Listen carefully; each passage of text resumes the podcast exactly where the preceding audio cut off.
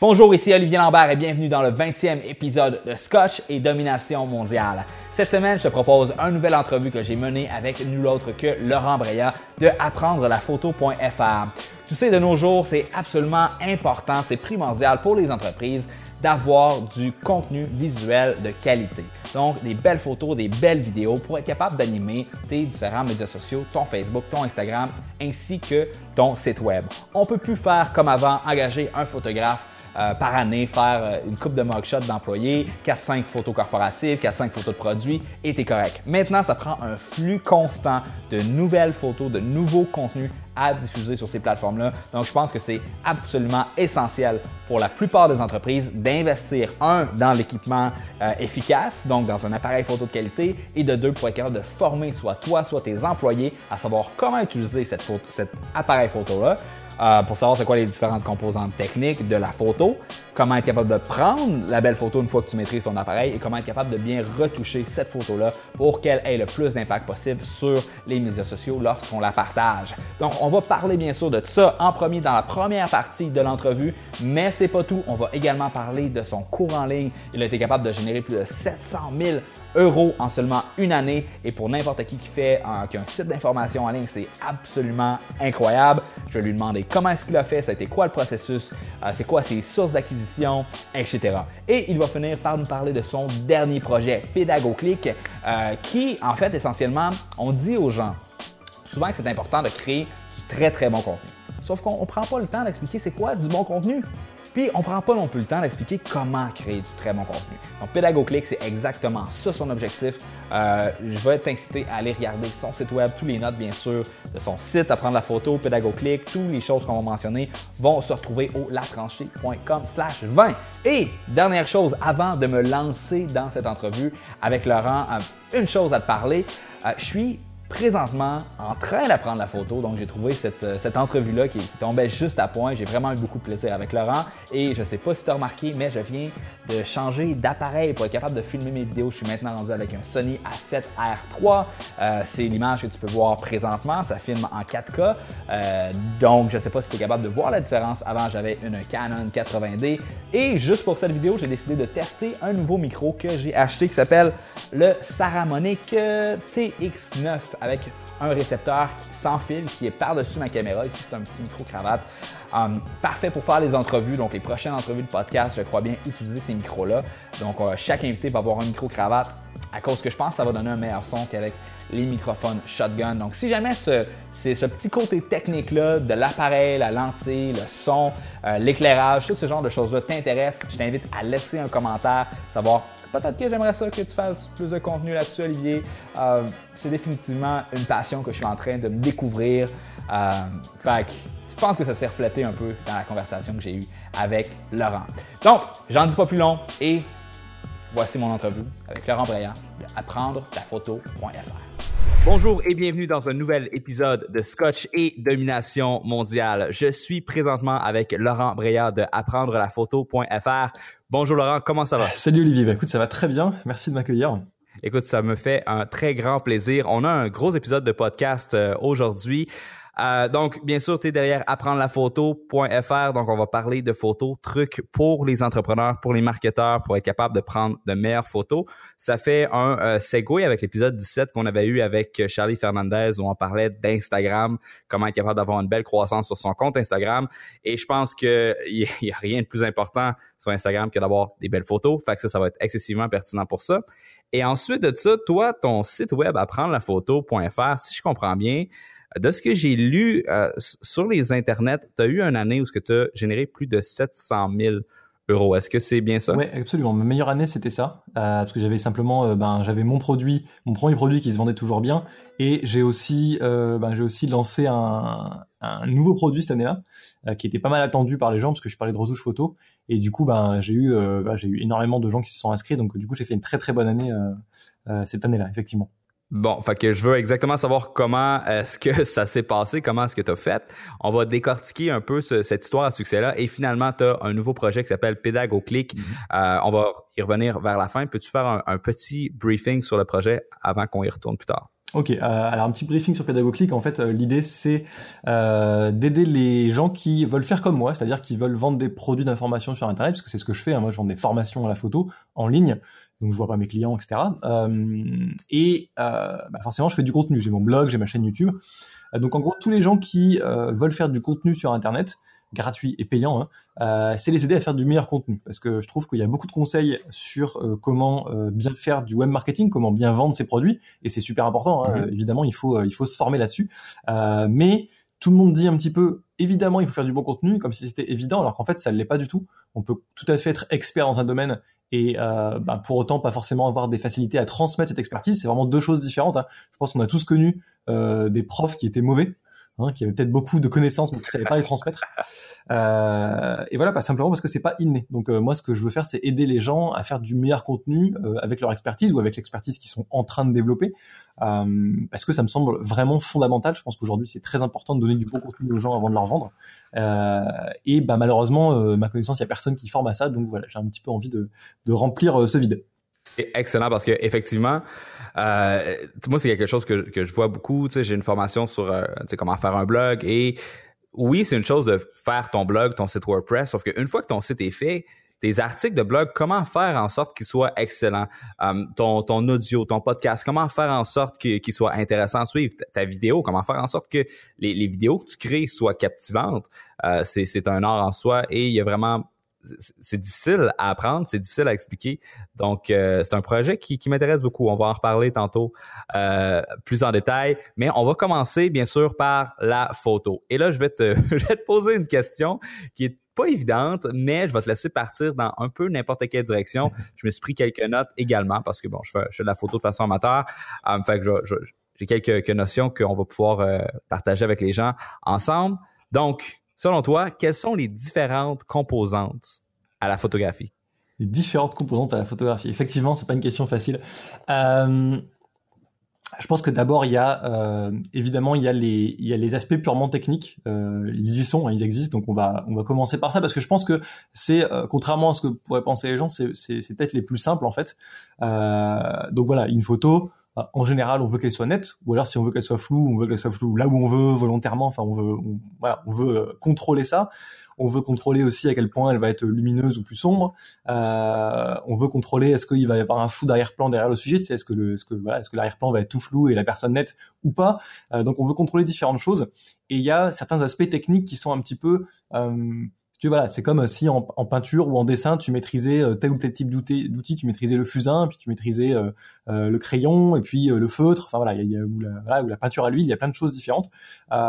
et bah, en photo, il y a quand même des composantes techniques, c'est-à-dire bah, comment on fait techniquement avec l'appareil photo pour obtenir tel ou tel résultat. après, il y a évidemment d'autres choses qui font partie du moment où tu prends la photo, mais qui sont pas purement techniques, comme par exemple bah, le moment qu'on va choisir pour prendre une photo. Hein, euh, voilà, quand quelqu'un, c'est simple, hein, si on fait du portrait, si on est en famille à Noël euh, et qu'on fait des portraits des enfants, bah, il va y avoir des moments qui vont être meilleurs que d'autres parce qu'ils vont avoir une expression qui va être plus joyeuse, plus euh, plus intéressante. Il va y avoir un moment qui se passe, voilà, il va y avoir un sourire qui s'échange. Donc ce moment-là, bah, il fait partie des choix du photographe, il est super important. Pourtant, il n'est pas technique, c'est juste le moment auquel on va appuyer sur le bouton, mais les, les réglages se font avant. et puis il y a aussi mmh. la lumière, évidemment. Euh, parce que la photo, ben, c'est photographie à la base, ça veut dire écrire avec la lumière. Euh, et donc, ben, la lumière qu'on va avoir, elle est super importante. Alors évidemment, on la contrôle pas toujours, euh, mais c'est important d'en avoir conscience parce que ben, forcément, on va, avoir un résultat très très différent selon la lumière. Et on peut avoir une photo où on a bien fait les réglages, où on a un beau moment, mais la lumière est toute pourrie. Et euh, ça va pas forcément être une mauvaise photo, mais elle aurait pu être meilleure si la lumière avait été meilleure. Donc évidemment, on contrôle comme on peut, mais si on peut l'influencer, ben, c'est toujours utile de, de, de penser à ça. Donc ça, c'est vraiment tout l'aspect prise de vue. Et c'est vrai qu'après derrière, il y a aussi un aspect de ce que j'appelle post-traitement. J'aime pas trop dire retouche parce que quand tu dis retouche, les gens ils pensent tout de suite euh, retouche de magazine, euh, euh, amincir des modèles, etc. C'est pas du tout ça. euh, je préfère parler de post-traitement. Vraiment, c'est du, du, traitement de la photo. Donc c'est jouer sur les contrastes, sur les couleurs. C'est des choses assez subtiles. On n'est pas obligé de faire des, euh, des choses très compliquées. et l'idée c'est de d'attirer l'œil de la personne qui va regarder la photo là où on a envie qu'elle regarde en fait. Euh, donc euh, voilà, on va jouer sur plein de choses comme ça, et c'est un truc qu'on faisait déjà avant les logiciels. Hein. à l'époque, on faisait de la photo argentique, il y avait déjà des techniques en laboratoire pour euh, contraster plus ou moins, pour ramener plus de lumière à un endroit de la photo qu'un autre. Il y avait déjà des techniques pour ça. Donc finalement, on fait juste la même chose sur l'ordinateur aujourd'hui. Ça, c'est quelque chose que les gens parfois ils ont une espèce de croyance où ils disent je préfère faire des photos pas retouchées, mais en fait faire des photos pas retouchées, c'est faire des photos pas finies. Donc il y a cet aspect-là. Hashtag no filters. Voilà, hashtag no filter. Mais bon, sauf que en, réalité, quand tu prends une photo avec ton smartphone, même sans filtre, elle est déjà euh, traitée par euh, l'appareil parce qu'elle n'est pas brute du tout. En fait, l'appareil fait déjà des choix de mettre plus ou moins de contraste, plus ou moins de saturation dans les couleurs. Donc il y a déjà des choix qui sont faits. Donc moi, mon point de vue, c'est qu'il faut juste faire ces choix soi-même plutôt que de les laisser aux automatismes de l'appareil. Euh, et puis mmh. enfin, le dernier truc euh, que je veux toujours ajouter parce que ça me semble vraiment super important, c'est un aspect un peu plus euh, créatif, un peu plus artistique parce que alors évidemment, ça dépend avec quel but on fait de la photo. Hein. Si on fait juste des photos euh, pour faire des souvenirs de ses vacances, c'est complètement ok, il y a aucun mal à ça. Euh, mais quand on veut faire de la photo, euh, on va dire, quand on veut aller un petit peu plus loin, quand on veut faire ça un peu plus sérieusement, enfin je mets des guillemets autour de sérieusement parce que c'est plutôt du fun. Hein. c'est de euh, voilà, c'est vraiment l'aspect créatif en fait, c'est d'essayer d'aller plus loin, d'exprimer un petit peu sa vision du monde à soi. Qu'est-ce que nous on voit dehors et qui, pour nous mérite d'être montré dans une photo Parce qu'une photo c'est quand même extraordinaire. Tu en, fait, on arrête un instant pour l'éternité. T'as juste un instant comme ça et t'en fais une photo et ensuite on peut regarder cet instant pour l'éternité. Donc c'est quand même, enfin c'est assez incroyable, on a une espèce de pouvoir d'arrêter le temps, tu vois. Et hum, voilà, ce que tu vas choisir de montrer, c'est aussi un petit peu qui tu es. Et je pense qu'il y a un énorme potentiel pour que les gens puissent un petit peu exprimer qui ils sont et exprimer leur côté créatif et artistique avec la photo. Euh, il y a ce potentiel-là parce que, bah, contrairement à d'autres arts, on va dire que tout le côté technique, il est assez facile. Au final, la technique, elle peut s'apprendre en quelques semaines, en quelques mois. Euh, tandis que voilà, si tu veux faire de la peinture demain, bah, en général, tu vas galérer un moment avant d'avoir un truc qui ressemble à quelque chose parce que c'est difficile, quoi. tu dois, euh, voilà, apprendre à, à, à, avoir le pinceau. Pareil pour faire de la musique. si tu veux apprendre un instrument, euh, ça, requiert beaucoup de travail. Et la photo a cet avantage que la technique est finalement assez facile. Et du coup, bah, on peut se concentrer sur euh, l'aspect artistique plus vite. Et je pense que c'est aussi ça qui, euh, qui attire certaines personnes. En tout cas, c'est cet aspect-là que j'ai envie de que j'ai envie de pousser. Voilà, j'ai fait le tour. Oui, c'est bon. Honnêtement, j'avais euh, toutes les catégories que j'avais comme prévues d'avance pour savoir si on allait retourner sur certains points. Tu les as euh, presque tous couverts. En fait, euh, il y a peut-être juste au, niveau de la technique que j'aimerais qu'on passe un petit peu plus de temps. Mm-hmm. juste qu'on peut-être juste mentionner puis expliquer c'est quoi les différentes composantes techniques justement d'un appareil photo. Premièrement, tu as mentionné quelque chose qui est vraiment intéressant, c'est que lorsque tu prends une photo avec ton iPhone, avec ton téléphone, il y a un, un profil de couleur qui est appliqué. Donc, ton téléphone fait un choix sur, OK, ben, je pense que la lumière, là, elle devrait être bleue, puis elle devrait être avec tel contraste. Mhm. Alors que lorsqu'on a un, appareil DSLR, moi, c'est une des, choses que, qui m'a fait euh, capoter un peu le plus, c'est que lorsque j'ai commencé à faire de la photo, on est capable de prendre des photos en RAW, qu'appelle, je sais pas c'est quoi le, terme francophone pour ça. On utilise pareil. Et puis euh, la, photo est tellement différente quand tu prends ton RAW versus la version que ton appareil a décidé de générer automatiquement. Et puis les ajustements qu'on est capable de faire en, en post, euh, comme que tu mentionnais, c'est absolument ridicule. Je veux mm. dire, des zones où c'était complètement blanc ou complètement noir et qu'on voyait absolument rien, tu es capable de d'aller chercher plein de détails à l'intérieur de ça. Fait c'est vraiment le fun. Et euh, ces aspects techniques-là. Donc, euh, tu as ton appareil photo, tu as ton DSLR. Euh, premièrement, est-ce que tu as des recommandations au niveau, je sais pas, moi je suis un, entrepreneur qui n'a pas nécessairement un gros budget. On va se donner peut-être euh, entre 1000 et, et 2000 dollars, disons, pour un appareil, euh, pour être capable de faire de la photo et de la vidéo. Euh, est-ce que tu as des choix que tu recommandes systématiquement aux gens? Alors, euh, bon, déjà, comme budget, c'est déjà bien. Hein. Euh, avec ça, tu peux avoir quelque chose qui est largement suffisant. Peut-être même avec, avec moins que ça. 1000 dollars, déjà, c'est, bien. alors, je, je donne jamais de modèle en particulier parce que ça dépend quand même un petit peu des individus et je préfère aider les gens à, à, à bien faire leur choix eux-mêmes plutôt que juste de donner un truc tout fait. je pense qu'en gros, pour ce prix-là, euh, il faut prendre soit, comme tu disais, un DSLR, donc les, Français appellent ça réflexe, euh, ou un hybride. Donc les hybrides, c'est les, euh, les mirrorless, euh, qui sont des appareils sans miroir, mais qui ont quand même aussi des grands capteurs le plus souvent, et qui permettent bah, d'avoir des résultats qui sont équivalents en termes de qualité, mais souvent avec un peu moins de poids, un peu moins d'encombrement. Donc par exemple, pour les gens qui voyagent, ça peut être intéressant de prendre plutôt ce type d'appareil. Moi, c'est ce que j'ai. Euh, parce que ça va être plus léger, donc forcément, bah, en voyage, c'est quand même plus pratique. Euh, après, euh, voilà, je veux pas donner de modèle particulier, mais en gros, aujourd'hui, pour ce budget-là, à peu près n'importe quel réflexe DSLR ou mirrorless de milieu de gamme, ça va donner des bons résultats. je pense qu'il faut aussi choisir à l'ergonomie, c'est-à-dire aller dans un magasin, prendre l'appareil en main, euh, et voir aussi avec lequel on se sent le plus à l'aise. Parce que des fois, euh, il suffit qu'on ait des grandes mains ou des petites mains, euh, et il y a des choses qui sont plus ou moins intuitives pour nous. Et il faut pas hésiter à aller euh, le prendre en main, le manipuler un peu, regarder comment ça comment ça fonctionne et voir avec lequel on se sent le plus à l'aise. Parce que au final, en qualité d'image, euh, si tu prends un, un, Canon ou un Nikon par exemple, de la même gamme, hein, évidemment, pas avec des différences de prix de trois fois. Mais si tu prends à peu près la même gamme, euh, bah, en fait, en termes de qualité d'image, tu auras pas de différence concrètement. Il y a des gens qui vont crier et qui vont dire ouais si on voit des choses machin, mais bon, c'est anecdotique. Enfin, c'est et encore, enfin, franchement, je pense que c'est un peu dans leur imagination. Euh, mais par contre, il y a des gens qui vont se sentir mieux avec une marque ou mieux avec l'autre. Et euh, ça, c'est quand même assez important parce que au final, à la prise de vue, le fait d'être, euh, d'avoir un appareil avec lequel c'est plus intuitif pour toi, euh, c'est plus, c'est plus simple, bah, ça va quand même t'aider. Euh, donc au final, j'aurais tendance à aussi euh, à, voilà, à, à, à, recommander de prendre en main. Euh, après, pour l'aspect vidéo, bon, c'est un peu moins ma, spécialité, mais je pense que voilà, si c'est un entrepreneur qui cherche à faire des vidéos de lui-même face caméra, il y a un truc qui est important, c'est l'écran orientable, c'est-à-dire qu'il puisse, bah, qu'il puisse se voir dans l'écran de l'appareil. Donc il n'y a pas tous les appareils qui ont ça, un certain ont un écran orientable, mais parfois on peut pas le retourner complètement. Donc voilà, faut quelque chose où on puisse voir l'écran depuis la face, euh, voilà, depuis euh, devant l'appareil. Euh, ça c'est vraiment très pratique, hein, ça, ça, ça, aide beaucoup. et la, la, deuxième chose, c'est peut-être éventuellement une prise micro. c'est pas obligatoire, on peut se débrouiller sans, mais c'est toujours un peu plus pratique. Mmh. Puis une prise d'écouteur aussi pour être capable de, de, de ouais. d'entendre qu'est-ce que ton appareil. Effectivement. Capte. Et puis au niveau de, parce que là, c'est bien d'avoir ton appareil, mais ton appareil avec t'as le corps et ensuite de ça, t'as la, as la lentille. Mm-hmm. Um, J'ai vu que tu as fait deux guides sur justement comment choisir son, son, sa lentille pour un Nikon, je crois, et un autre pour un Canon. Ouais, absolument. Donc ça, on va mettre ça dans les, dans les notes de cours. Mais grossièrement, peux-tu nous expliquer um, c'est quoi le what's the fuss with with lenses? Comme c'est quoi les millimètres, c'est quoi comme des chiffres spéciaux à côté? Qu'est-ce que ça veut dire tous ces chiffres-là okay. et qu'est-ce qu'il faudrait qu'on utilise pour principalement pour des portraits, je crois? Alors, je vais euh, bon, je vais essayer de résumer un petit peu. Euh, donc, en gros, il y a, on va dire, deux principales caractéristiques sur un objectif. Euh, la première, c'est ce qu'on appelle la longueur focale. La longueur focale, en gros, c'est le zoom. Si tu as quelque chose comme euh, 16 mm, par exemple, c'est quelque chose qui est assez grand angle. C'est-à-dire que à la fois, tu vas voir très large. Donc, quand tu vas photographier avec un 16 mm, tu vas voir une scène très très large devant toi. Par contre, évidemment, les, les, les éléments dedans vont être petits. Euh, donc imagine, euh, voilà, je sais pas, il y a un lac au Québec, tu vois, euh, avec un 16 mm, tu vas voir tout le lac. Par contre, les arbres en face sur l'autre rive, bah, évidemment, ils vont être petits.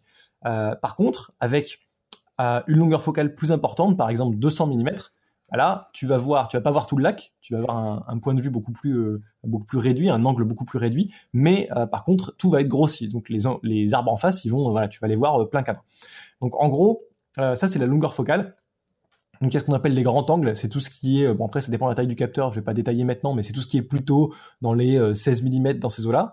Euh, tu as tout ce qui est téléobjectif euh, qui commence à partir de, euh, bon voilà, encore selon les tailles de capteur, mais on va dire dans les 50, euh, au-dessus de 50 mm pour la plupart des appareils, au-dessus de 85 pour certains, qui là est plus adapté pour bah, soit photographier des sujets qui sont loin, par exemple tout ce qui est animaux, soit les portraits, parce que les portraits, euh, ben, si tu es au grand angle, en général, tu vas te rapprocher des personnes et en gros, ça va leur faire un gros nez.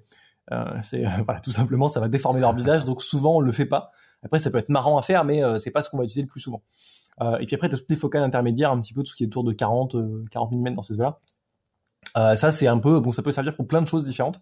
Euh, donc c'est quand même assez polyvalent. Donc cela dit, moi, je pense que quand même pour un photographe et même pour un vidéaste, un objectif qui sert un petit peu tout le temps, c'est euh, ce qu'on appelle un zoom transstandard. Donc un zoom transstandard, ça veut dire qu'en fait c'est un zoom qui va euh, d'une focale qui est assez grand angle, donc tu vas quand même pouvoir voir assez large, à une focale qui a un petit téléobjectif, donc tu vas quand même pouvoir zoomer un petit peu, notamment faire du portrait avec sans trop de soucis. Euh, donc qu'est-ce que c'est ce genre d'objectif? Bah, En gros, ça dépend de la taille du capteur. Hein. Donc si le capteur c'est un full frame, c'est un 24-70 mm à peu près. Donc full frame, c'est tout ce qui est euh, Canon 5D et compagnie, euh, voilà les, gros Nikon, euh, voilà les 1D, enfin les, les des D3 et compagnie, des choses comme ça. donc il y a, pas mal de. Après, il suffit de taper sur internet hein, pour savoir la taille de son capteur si on ne sait pas. Donc ça, c'est pas un souci. Euh, après, la plupart des boîtiers, c'est des APS-C. Hein, c'est ce qu'on appelle un capteur APS-C. C'est un peu plus petit. Euh, et là, en gros, un transstandard, c'est 17-50 mm à peu près. Et pour ceux qui sont en micro 4 tiers, ce qui est Panasonic et Olympus, là, c'est plutôt 12-35. Et bah, ça, c'est, on va dire, l'objectif transstandard qui est très polyvalent Et avec ça, on s'en sort pour pas mal de choses. Le deuxième, la deuxième caractéristique qu'on voit, qu'on voit toujours sur l'objectif, c'est l'ouverture maximale. Donc l'ouverture maximale, c'est à quel point il va laisser rentrer la lumière. Donc plus, alors il faut juste se souvenir d'un truc, c'est que plus le chiffre est petit, plus il va laisser rentrer la lumière. Donc par exemple, f2.8, c'est une plus grande ouverture maximale que f5.6. C'est comme ça. En fait, il faut juste retenir c'est une fraction en fait. Hein. C'est comme si on disait 1 sur 2.8. Donc, il faut juste comprendre que quand on a une grande ouverture maximale, donc plutôt un petit chiffre, par exemple 2.8, 2, 1.4, on va pouvoir laisser rentrer plus de lumière. Donc, ça veut dire que si on est dans des conditions de basse lumière, bah, on va avoir plus de facilité pour photographier ou prendre des vidéos par exemple en intérieur, hein, voilà, quand il fait un peu sombre le soir. Euh, et la deuxième chose, c'est qu'on va plus facilement pouvoir faire du flou d'arrière-plan. Donc tu sais, quand, bah, tu fais du portrait, typiquement, on parlait portrait, hein, le, fait de, voilà, de photographier quelqu'un, tu fais la mise au point sur ses yeux, et avec une grande ouverture, bah, tu vas avoir l'arrière-plan qui va être flou. Donc l'ouverture maximale va te permettre ben, d'avoir potentiellement plus de flou. Alors si tu veux, hein, tu n'es pas obligé de l'avoir, tu peux aussi avoir l'arrière-plan net en faisant les bons réglages, mais tu vas avoir la possibilité de le faire. Donc ça te rajoute des possibilités quand même toujours intéressant.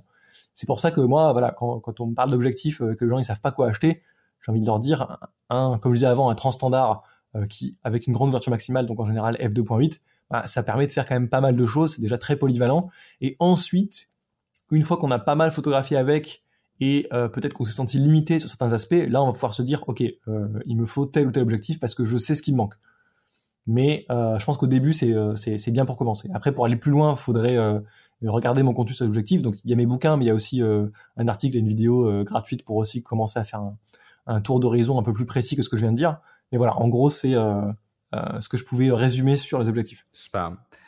écoute, je vais te poser deux questions qui sont très très reliées. La première, ça va être, as-tu des trucs pour être capable de prendre des meilleures photos? C'est quoi, mettons, là, tes, tes, cinq conseils ou trois conseils, je vais pas te donner un chiffre prédéfini, mais vraiment tes, tes, meilleurs trucs pour faire des bonnes photos. Et ensuite de ça, j'aimerais ça que tu nous parles, c'est quoi les erreurs que tu vois que les gens ils font le plus fréquemment lorsqu'ils prennent des photos? Ok. Euh, du coup, je pense que je vais répondre aux deux en un, parce qu'en général, les, les conseils, c'est souvent pour éviter ces erreurs-là.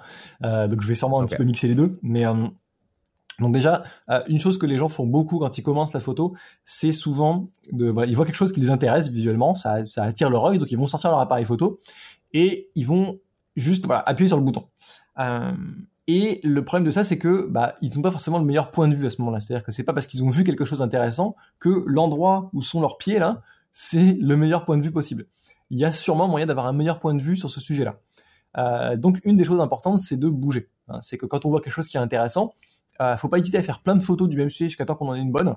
Hein, c'est pas du tout une honte. Il y a beaucoup de gens qui ont la croyance que euh, il faut prendre le moins de photos possible pour être un bon photographe. Sauf qu'en réalité, les bons photographes, ça prend plein de photos du même sujet et ça ne montre que les meilleurs. Euh, pas grand monde va le dire, mais en vrai, on prend plein de photos et on montre que les meilleurs. Donc, faut vraiment pas hésiter à en prendre plusieurs et euh, bouger autour de son sujet. Donc ça peut être tourner autour, euh, ça peut être aussi voir comment la lumière se place. Est-ce que euh, on ferait pas un petit peu de contre-jour? Est-ce que voilà, comment on peut euh, se positionner par rapport à la lumière? Et puis aussi en haut et en bas, par exemple, là, on peut s'abaisser, on peut s'accroupir par terre pour avoir un angle de vue plus bas, ça peut être intéressant. Ou au contraire, essayer de grimper sur un truc ou de voilà monter sur un banc, sur des marches pour avoir un, angle de vue qui est plus de dessus.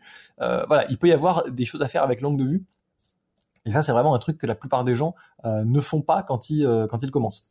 Euh, une autre chose que je vois beaucoup, c'est quand on regarde les bords du cadre d'une photo, il y a souvent des trucs qui dépassent. C'est-à-dire les gens, ils prennent une photo et il y a une branche dans un coin qui juste qui dépasse, un petit bout de branche comme ça. et le problème de ça, c'est que bah, en fait, on voit que ça n'a pas été fait exprès. On voit que les personnes, elles n'ont pas gardé ces branches dans le cadre de manière volontaire. En général, c'est juste qu'elles sont pas regardées. Donc, une bonne solution pour euh, améliorer ces photos, c'est euh, de toujours, avant de prendre une photo, ou éventuellement après, on regarde la photo, on se dit merde, j'ai gardé un, coin de branche dans le coin, donc je vais la reprendre. Euh, mais c'est de regarder en fait, de faire un peu le tour du cadre, c'est-à-dire regarder tout autour s'il n'y a pas un truc qui dépasse. Après, c'est pas c'est pas forcément mal qu'un truc qui dépasse, mais il faut se dire est-ce que je veux vraiment qu'il soit là? En fait, il faut prendre la décision consciente de qu'est-ce qu'on va mettre dans le cadre euh, qu'est-ce qui est euh, voilà, qu'est-ce qui est euh, utile de mettre dedans? Est-ce que ça apporte quelque chose ou non? Et j'aime bien dire, il faut aussi le faire franchement. Parce que si tu fais un truc pas franchement, donc si tu coupes, par exemple, si tu as un portrait et que ben, tu coupes le haut de la tête de la personne, mais tu coupes juste un tout petit peu, tu sais, tu coupes genre un centimètre, on va avoir l'impression que tu l'as pas fait exprès. Et d'ailleurs, en général, quand tu fais ça, c'est que tu l'as pas fait exprès. Donc, tu peux couper la tête de la personne en haut, tu vois, mais dans ce cas-là, il faut le couper plus franchement. Faut couper, euh, je sais pas, au milieu du front, ou enfin, euh, pour faire vraiment un truc très serré. Quand on, quand on prend une décision comme ça, couper ou ne pas couper, il faut le faire vraiment. Il faut pas juste la faire à moitié, euh, parce que si on le fait à moitié, en général, on a l'impression que c'est pas fait exprès, et c'est pour une bonne raison, c'est parce que la plupart du temps, quand les choix sont faits à moitié, c'est qu'ils sont pas faits exprès. Quand tu demandes aux gens, euh, ah, pourquoi t'as coupé là, ils font ah ouais bah j'ai pas pensé, parce que en général ils ont pas pensé. euh, donc donc ça, mais ça c'est vraiment un truc qui, que je retrouve que je trouve beaucoup dans les photos de débutants. et puis peut-être une dernière chose, c'est le souvent, bah, pas toujours. Hein, euh, mais les gens, bah, ils règlent pas vraiment l'exposition de la photo. Donc l'exposition, c'est à quel point elle va être lumineuse ou sombre. Et euh, c'est un truc qu'il il faut mieux à la prise de vue quand même essayer de euh, d'avoir une photo qui est pas trop sombre. Et souvent, quand les gens débutent, elle est un peu trop sombre. Donc pour ça, il y a un outil qui est pas mal qui s'appelle la correction d'exposition. Euh, qui est présent sur la majorité des appareils. Donc après, il faut voir euh, dans le manuel comment l'utiliser, hein, ça dépend des boîtiers. Euh, mais voilà, c'est un, dispositif qui aide beaucoup à pouvoir éclaircir un petit peu la photo ou la sombrir si elle est trop lumineuse. donc contrôler un petit peu ça à la prise de vue. Alors de toute façon, on peut rattraper ça au traitement derrière tant qu'on n'a pas fait de trop grosses erreurs. Hein. Si la photo est pas beaucoup trop lumineuse ou beaucoup trop sombre, normalement, s'il y a une petite erreur, on peut la rattraper au traitement derrière, mais tant qu'à faire, autant le faire à la prise de vue. et en tout cas, si ça n'a pas été fait à la prise de vue, ben, c'est bien de traiter la photo derrière pour qu'elle soit assez lumineuse. Alors, euh, je vais pas commencer à expliquer comment savoir si elle est assez lumineuse maintenant, parce que euh, d'une, ce serait peut-être un peu long, peut-être un peu trop compliqué euh, là comme ça pour une audience qui, bah, qui est peut-être pas habituée à entendre parler de photos. et en plus, c'est visuel, donc c'est un peu compliqué de faire à l'oral. par contre, je te, je te, donnerai un lien vers un article où je parle de l'histogramme qui est un, outil qui, euh, qui est vraiment très très pratique, qu'il n'y a pas grand monde qui utilise, alors que pourtant c'est vraiment, euh, vraiment très utile, euh, et qui fait peur au, début, parce que c'est une espèce de graphique, tu vois, donc les gens ils disent, oula, c'est pour les pros, euh, c'est un truc de matos, pas pour moi. Euh, en fait, c'est facile à utiliser et ça peut vraiment aider à avoir des résultats en photo qui sont, qui sont meilleurs pour être capable d'apprendre et maîtriser la photo le plus rapidement possible, est-ce que tu as des, des trucs euh, à, à, nous partager? Euh, bah, le plus rapidement possible, je pense que déjà au départ, il faut, euh, il faut s'atteler aux bases techniques tout de suite. Hein, donc vraiment tout ce qui est, euh, bah, plus ou moins ce dont je viens de parler, mais un peu plus loin aussi. Donc euh, ce qui est l'exposition en général, la mise au point. Enfin, il faut, faut maîtriser son outil. Hein. Forcément, on a quand même, un, on travaille avec un outil qui est l'appareil photo. On travaille pas avec, je sais pas, comme un, un, danseur, il travaille que avec son corps, donc il a pas de trucs techniques à apprendre. Mais dans un sens, il a aussi des trucs techniques avec son corps à apprendre. C'est-à-dire qu'il faut maîtriser, son, il faut maîtriser son corps. Donc en fait, je dis n'importe quoi. Même un danseur, il faut qu'il apprenne son outil. Euh, en fait, voilà, dans n'importe quel art, euh, en général, il y a quand même des choses techniques à maîtriser.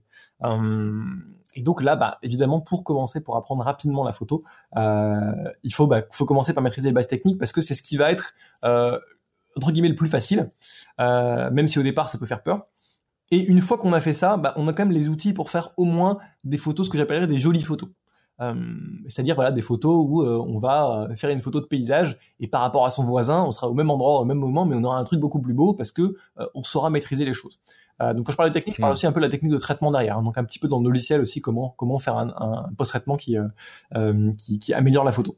donc ça c'est vraiment les aspects techniques, on peut les apprendre assez vite et ça permet pour moi d'arriver au stade jolie photo assez vite.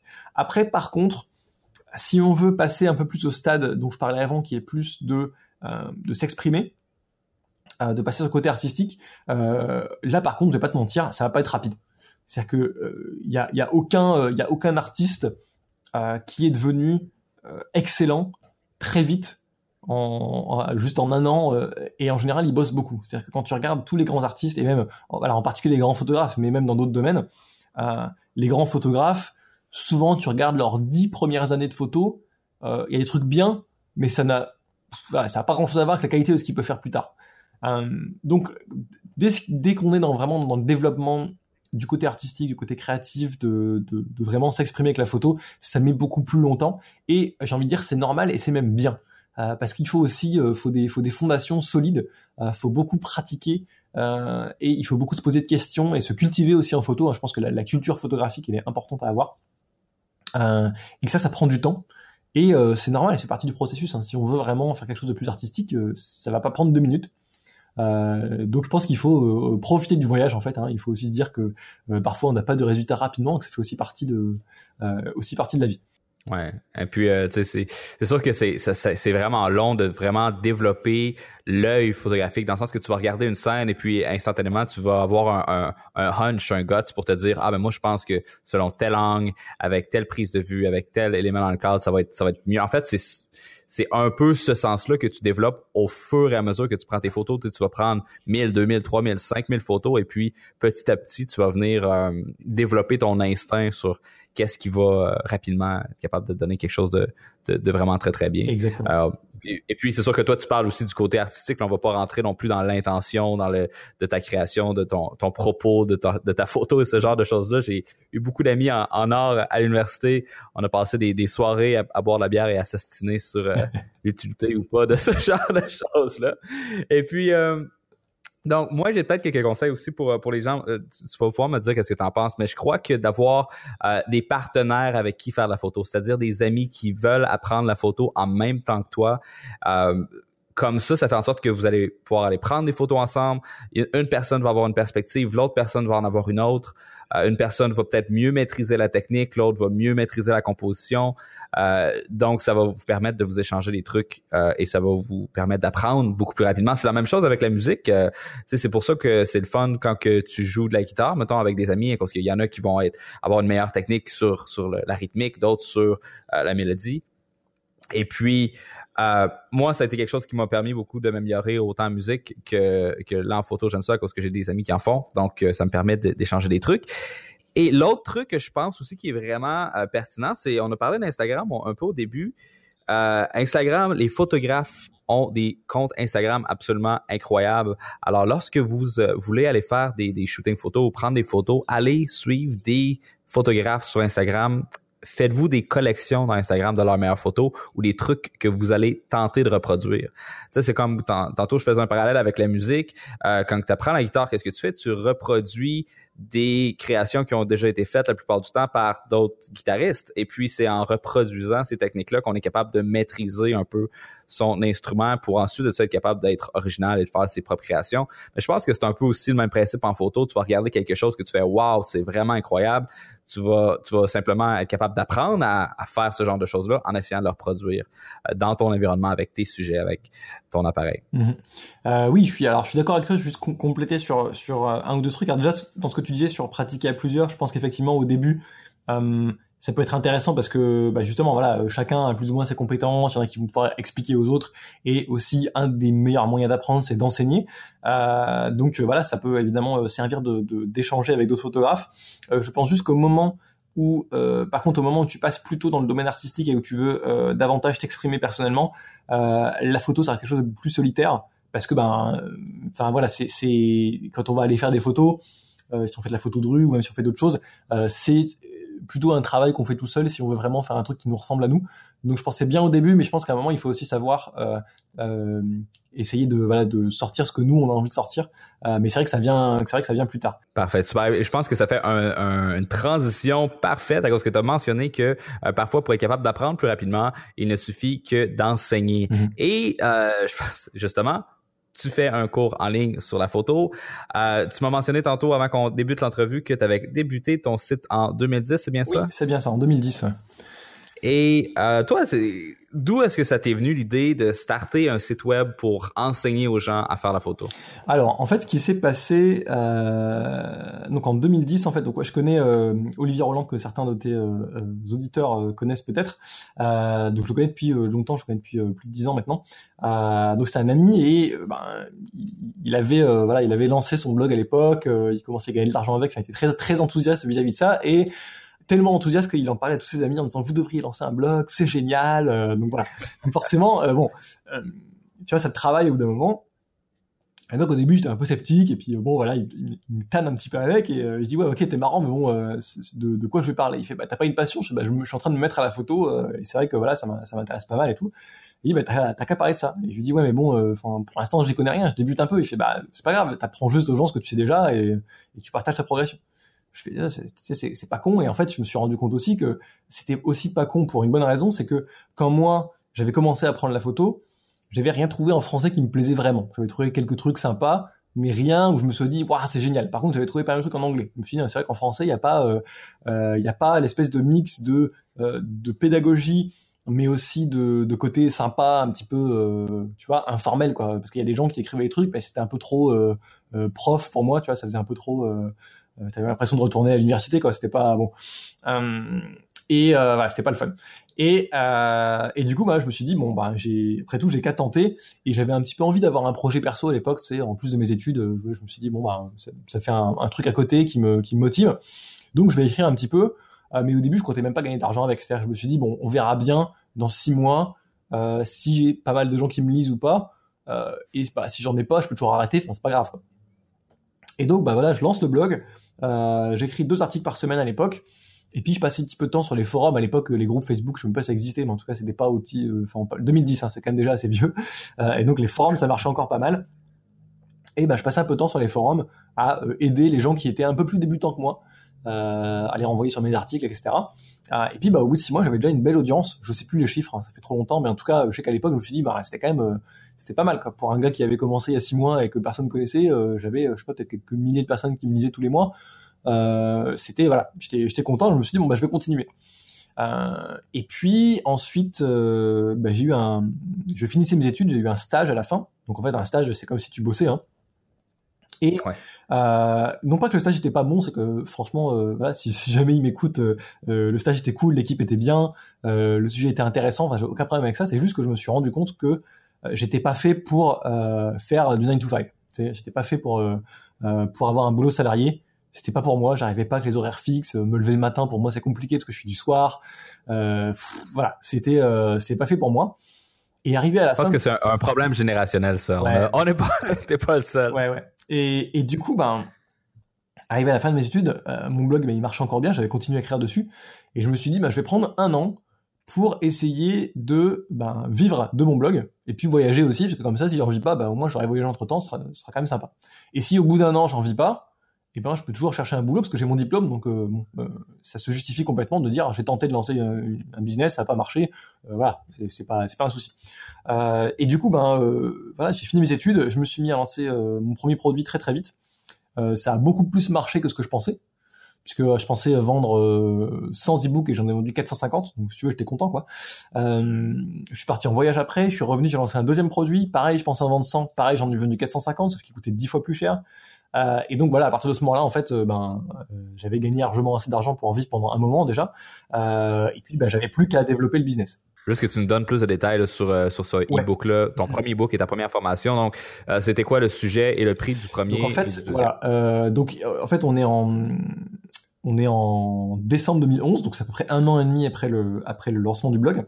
Euh, et donc là, je sors un e-book euh, qui s'appelait Choisir l'objectif qui vous ressemble. Donc là, c'était euh, l'e-book sur comment choisir son objectif pour son appareil photo, qui ensuite est devenu un bouquin papier, parce qu'il y a un éditeur qui m'a contacté, puis on, en a fait une version papier. Mais d'abord, c'est un livre numérique que j'ai vendu prix de lancement de 19 euros. J'en ai vendu 450, donc ça faisait à peu près 8000 euros de chiffre d'affaires. Donc 8000 euros à l'époque, j'avais jamais eu autant d'argent de ma vie. Donc, donc, déjà pour moi, c'était énorme. Je venais de toucher 8000 euros. Enfin, c'était c'était assez incroyable. Ouais. Euh, et bon, avec 8000 euros, en plus à l'époque, euh, en plus après je me suis cassé en voyage en Inde. Donc en Inde, comme tu peux vivre pour 500 euros par mois, 8000 euros, tu peux, euh, voilà, t'es, tranquille. Euh, pendant que j'étais en Inde, le bouquin a continué à se vendre pour à peu près 900 à 1000 euros par mois. Donc c'était déjà bien parce qu'en automatique, je gagnais quasiment le SMIC français, tu vois, quasiment le salaire minimum. Donc c'était c'était déjà une bonne chose parce que ça veut dire qu'avec ça, je pouvais vivre. Bon, pas forcément vivre richement, mais vivre, c'était déjà pas mal. Et ensuite, je rentre de voyage et là, je me dis, bon, bah, maintenant, il faut que je lance une formation. Hein. Euh, parce que voilà, à l'époque, je suivais la méthode Blogueur Pro. Hein, donc, euh, euh, Olivier, dont je parlais avant, avait lancé sa formation Blogueur Pro entre temps. Je m'étais inscrit, etc. et donc, je suivais sa méthode pas à pas. Et bon, à un moment, il dit, ben, si vous lancez un produit plus cher, vous allez gagner plus d'argent. Hein, c'est logique. et donc, j'ai lancé ma formation à la photo en juin 2012, donc à peu près deux ans après le lancement du blog. Et là, bah, pareil, j'en ai vendu 450. sauf que c'était une formation à à peu près 300 euros. Donc, pour donner une idée, euh, moins les taxes, etc., j'avais fait à peu près 115 euh, 000 euros de vente dans ces eaux-là. Ce qui était pour moi gigantesque. Enfin, qu'on soit bien d'accord. Hein, euh, à l'époque, j'avais, voilà, j'avais pour la première fois vendu mon e-book six mois avant, où j'avais fait 8 000 euros, et là, soudainement, j'en fais 115 000. Donc avec 115 000, déjà, t'es quand même tranquille un peu plus pour un moment. Euh, tu vois, c'est surtout en aide. voilà. Euh, et donc, euh, et donc voilà. En fait, après, j'ai passé les mois qui suivaient à finir ma formation parce qu'évidemment, je l'avais vendue alors que j'avais euh, juste enregistré la première vidéo, mais la suite n'était pas encore enregistrée hein, parce que une formation de six mois, c'est c'est quand même c'est long à enregistrer. Et puis voilà, ensuite j'ai continué à développer le business. Hein, simplement, ensuite c'est le, le, reste finalement est moins moins excitant dans un sens parce que c'est juste finalement euh, continuer à faire grandir son audience, sortir de nouveaux produits, mais vraiment la voilà la jeunesse du projet elle là. Et puis t'avais combien t'avais combien de gens? Parce que ok. Parce que là moi j'essaie de me mettre dans la place des gens qui euh, qui sont en train de se lancer des formations et puis qui se demandent Um, OK, c'est beau. Euh, moi, j'ai un blog, je parle d'un sujet X. Euh, comment est-ce que je fais pour faire 450 formations? Est-ce que c'était euh, du marketing par courriel? Est-ce que c'était la publicité sur AdWords? Est-ce que comment est-ce que C'était par email. Donc c'est vraiment, en fait, c'était uniquement. J'ai pas payé de pub du tout pour pour ces lancements-là. c'était uniquement du trafic naturel. Donc en fait, comme les gens venaient sur mon blog et qui s'inscrivaient à la newsletter pour avoir le bonus que je leur offre, eh bien quand j'ai lancé l'ebook, j'avais une liste email de 8000 personnes. Euh, donc voilà, j'ai fait avec 8000 personnes, j'ai fait 8000 euros, donc à peu près 1 euro par personne sur la liste. Euh, et ensuite, quand j'ai lancé la formation, j'avais de mémoire, j'avais 12 000 personnes sur ma liste, je pense. Euh, et donc là, bah, j'ai fait à peu près 115 000 avec 12 000 personnes, donc j'ai quasiment fait 10 euros par personne sur la liste parce que le produit était 10 fois plus cher. C'est finalement assez logique. Et donc, et donc voilà. donc c'était uniquement par email. Hein. j'ai pas fait de pub à l'époque, c'était vraiment que du trafic naturel. Et puis euh, par email, je veux dire, est-ce que tu as juste envoyé un courriel pour dire aux gens achetez mon produit? Et puis euh, l'argent s'est mis à rentrer euh? pour, Évidemment, il y a, y a j'ai donc j'ai utilisé alors pour mon ebook, j'ai plus ou moins utilisé ça, mais un petit peu allégé. Mais pour ma formation notamment, j'ai utilisé la technique du lancement orchestré, hein, qui est le, le la, la, PLF, la Product Launch Formula de Jeff Walker, que dont Olivier parle dans, dans, dans, sa formation Blogueur Pro. En fait, hein, il, il, enseigne une version finalement, voilà la, la le lancement le, plus simple qu'on puisse faire euh, quand, on commence. Ah, et donc bah, j'ai juste appliqué ça en fait, hein, j'ai juste appliqué les méthodes du lancement orchestré. Euh, ce que j'ai refait depuis, euh, c'est toujours la méthode que j'utilise pour vendre aujourd'hui. Hein. C'est une méthode qui marche très bien, donc il n'y a pas de raison de pas utiliser ce qui marche. Et donc voilà, j'ai fait ça et évidemment j'ai envoyé quand même pas mal d'emails hein, pour pour vendre ces produits-là. parce que voilà, tu vas pas juste envoyer un email en disant, hey, mon produit est à vendre, ça marche pas. Il faut quand même un petit peu convaincre les gens. donc pour mon ebook, j'ai fait un petit peu de teasing avant, tu vois. J'ai, je leur ai dit bon, je suis en train d'écrire un livre, ça va sortir telle date, euh, euh, donnez-moi votre avis, machin. Enfin voilà. Donc j'ai un, petit peu teasé les gens avant, et ensuite, euh, bah, comme l'ebook, j'ai fait une semaine de promotion en fait. Euh, j'ai fait une semaine à 19 euros et ensuite il passait à 27 euros. Euh, bon bah évidemment, ça a incité les gens à acheter pendant cette semaine-là. Et j'ai envoyé quelques emails de temps en temps pour pour rappeler aux gens que c'était la, la semaine de la semaine de lancement. et bon, par contre, la formation, je fais un vrai lancement orchestré. Donc là, il y a quand même des vidéos avant d'ouvrir les ventes il y a quand même des vidéos où, il y a du contenu dedans. Hein. Euh, c'est important d'apporter de la valeur pendant le lancement orchestré où on va donner des conseils gratuitement aux gens en fait. Et puis euh, doucement en fait on les amène euh, tranquillement vers la vente. En fait on les amène tranquillement vers la formation. en fait on, on, attise leur curiosité vis-à-vis de la formation et puis ceux qui sont intéressés achètent derrière. Évidemment on leur envoie des emails de rappel pour leur rappeler que c'est cette semaine, la semaine de lancement, etc. Machin. Euh, et moi, à la fin de la semaine, je ferme les ventes. C'est-à-dire que les gens peuvent plus acheter. Hein. C'est pas seulement que le prix augmente, c'est qu'ils ne peuvent plus acheter du tout. Euh, donc ça le mérite de, voilà, au moins les gens prennent une décision, que ce soit oui ou non, mais au moins ils ont pris une décision et ils se disent pas ouais, je déciderai demain. Pour ceux qui connaissent pas la, la méthode avec euh, Product Launch Formula avec Jeff Walker, je vous invite à regarder l'épisode 15 où ce qu'on a eu Martin Latulippe qui nous a partagé exactement étape par étape comment est-ce qu'il fait son, ah son lancement. Et Oh, Martin. je pense que c'est, en tout cas, dans, dans l'industrie du développement personnel, Martin a vraiment euh, cartonné et a maîtrisé euh, cette méthode-là. C'est, assez incroyable. Um, OK, donc, euh, j'essaie encore une fois de, me, remettre à, la place des gens qui essayent de faire qu'est-ce que tu as fait, qui essaient de marcher dans tes pas. en fait, il faut le dire que toi, c'est, absolument incroyable comme, comme succès ce que tu as eu. Um, je, je veux dire, on peut s'attendre à avoir du succès en utilisant une, formule comme ça, mais euh, toi, je pense que tu es un peu une anomalie là, dans le sens que tu as probablement au moins deux fois plus de résultats que la moyenne des gens euh, avec une liste comme ça. C'est vraiment le fun. Peut-être à cause que tu as été capable de trouver un fit entre ton produit, ton image de marque, la façon ce que tu apportes les choses et la demande qu'il y a présentement dans le marché. J'ai vraiment l'impression que tu réponds euh, réellement à un besoin qui, mmh. qui est là, qui est fort et que et que tu l'apportes d'une façon qui est authentique, qui est honnête, qui est transparente. Fait que ça, c'est vraiment le fun. Euh, c'est quoi, parce que là, tu m'as dit que c'était le trafic sur ton site web qui t'a permis de générer ces adresses courriels-là ton trafic sur ton site web, tu le génères, euh, je suppose, avec des articles de blog. Ça a été quoi la, progression de ton trafic? Est-ce que tu as des trucs de référencement, des trucs pour être capable de générer du euh, trafic? Bah, je pense que le, principal truc pour générer du trafic, c'est de faire du bon contenu. Hein. Euh, ça, fera le pont avec ce dont je vais parler après, mais vraiment, en fait, il y, a beaucoup de... effectivement, donc, après, il y, a des bonnes pratiques de référencement qui sont assez simples, du genre bah, mettre ses mots-clés dans les titres, en gras, et des choses comme ça, euh, faire du maillage interne, donc faire des liens entre ces articles, dans ces articles, etc. Euh, mais en vrai, Google a toujours dit depuis toujours, euh, nous, ce qu'on veut, c'est montrer aux gens du bon contenu. Donc faites du bon contenu, on s'occupe du reste. Et il y a des époques où c'était moins vrai parce qu'il y avait des gens qui arrivaient à trouver des astuces pour monter dans les résultats de recherche même sans faire du bon contenu. Mais Google ils sont devenus ben, meilleurs vraiment à, à, trier le bon contenu. En fait c'est logique parce que Google gagne son argent grâce au trafic de recherche. Si les gens font des recherches sur Google, ça veut dire que derrière, ils vont afficher des pubs et donc ils vont gagner de l'argent. Donc Google a tout intérêt à ce que les gens continuent à rechercher sur Google et donc ils ont intérêt à leur montrer des bons résultats. Et des bons résultats, c'est du bon contenu. Donc en fait, ils sont devenus très très bons au fait de, détecter quel est le meilleur contenu. Euh, donc vraiment, juste, je pense qu'il faut faire du contenu qui aide vraiment les gens, euh, parce que si ça aide vraiment les gens, en fait, il va y avoir tous les signes qui vont être au vert pour monter dans le référencement. Donc, euh, bah, un des signes, c'est que les gens, par exemple, vont rester longtemps sur la page. Hein. Euh, s'ils lisent l'article en entier et qu'ils reviennent sur Google seulement après, bah, Google le détecte. Il sait que la personne, elle a passé trois minutes sur l'article, donc il sait qu'elle l'a lu. Euh, et donc, il va se dire, ok, cet article est, plutôt bon parce que sinon, elle serait revenue au bout de deux secondes. Idem, si les personnes partagent les articles, c'est aussi quelque chose qui est, qui est pris en compte par Google. Donc, il y a, y, a, y, a plein de, y a de données euh, qui sont des conséquences du fait que ce soit du bon contenu qui vont aider au référencement.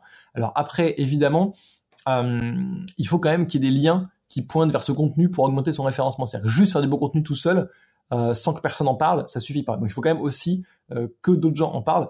Euh, un des bons moyens pour ça, de faire des articles invités. Hein, les articles invités, c'est vraiment un truc qui marche super. c'est voilà, trouver des blogs qui soient dans sa thématique ou proches de sa thématique, euh, et puis leur proposer en fait leur dire bah écoute moi je, fais un blog sur ça. Euh, j'aimerais bien écrire un article chez toi. Donc euh, moi je te propose juste l'article tout fait. T'as qu'à le publier. Moi je mets deux ou trois liens vers mon site dedans. Et l'avantage c'est que bah, déjà les lecteurs de cette personne là bah, ils vont cliquer sur les liens s'ils aiment bien l'article et donc bah, venir chez nous. Et en plus ça va bah, mettre des liens d'un autre site vers le nôtre Google va bien aimer. Hein, ça va, il va se dire, ok, ben, il y a des gens qui font des liens vers ce site-là. Euh, donc les articles invités, c'est vraiment euh, une des méthodes hein, qui, euh, qui, fonctionne le mieux pour le, pour le faire. Et puis voilà, on dit des articles invités, mais aujourd'hui, ça peut aussi être voilà, se faire interviewer par quelqu'un d'autre. Là, ce que je suis en train de faire, bah, concrètement, ça va un petit peu aider mon référencement parce qu'il y a des gens qui me connaissent pas, bah, qui vont écouter le podcast, qui vont dire tiens, je vais aller voir ce qu'il fait. Et puis il y aura aussi des liens et du coup, bah, Google va euh, dire, ah, bah tiens, il y a un lien de plus vers le site de ce gars-là, donc c'est peut-être un, site qui est un peu mieux que ce qu'on pensait. Euh, donc ça aide. Dans tous les cas, euh, voilà, c'est vraiment les deux choses à faire. Je pense, c'est vraiment faire du très bon contenu et se débrouiller pour avoir des liens qui pointent vers soi le plus possible. Et puis au niveau de, de, combien d'articles ou combien de, pièces de contenu est-ce que tu as publié par semaine? Et ça a été quoi ta, ta croissance over time? Donc est-ce que ça a pris un an avant d'avoir tu as mentionné euh, quelques milliers de, de, de, visiteurs par mois. Euh, ça a pris combien de temps? Et puis là, maintenant, ça ressemble à quoi ton, Alors, euh, Donc, sur le nombre de contenus que je publiais, à l'époque, je publiais deux articles par semaine pendant un an et demi. Et ensuite, je passé à un article par semaine, parce qu'après, j'avais la formation à faire, etc., machin, donc c'était plus difficile de, publier autant de contenu.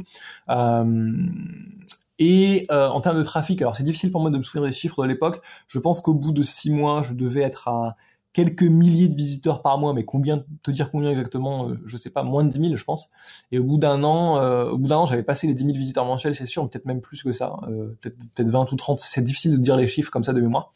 et aujourd'hui, je suis à à peu près 130 000 visiteurs uniques par mois, je pense un trafic qui est assez stable depuis un mmh, moment. C'est vraiment. Euh, parce que je pense qu'aussi au bout d'un moment, tu as, aussi un petit peu atteint un plafond. Hein, tu sais, enfin, toutes les niches ont, ont, un plafond de trafic qu'on peut atteindre.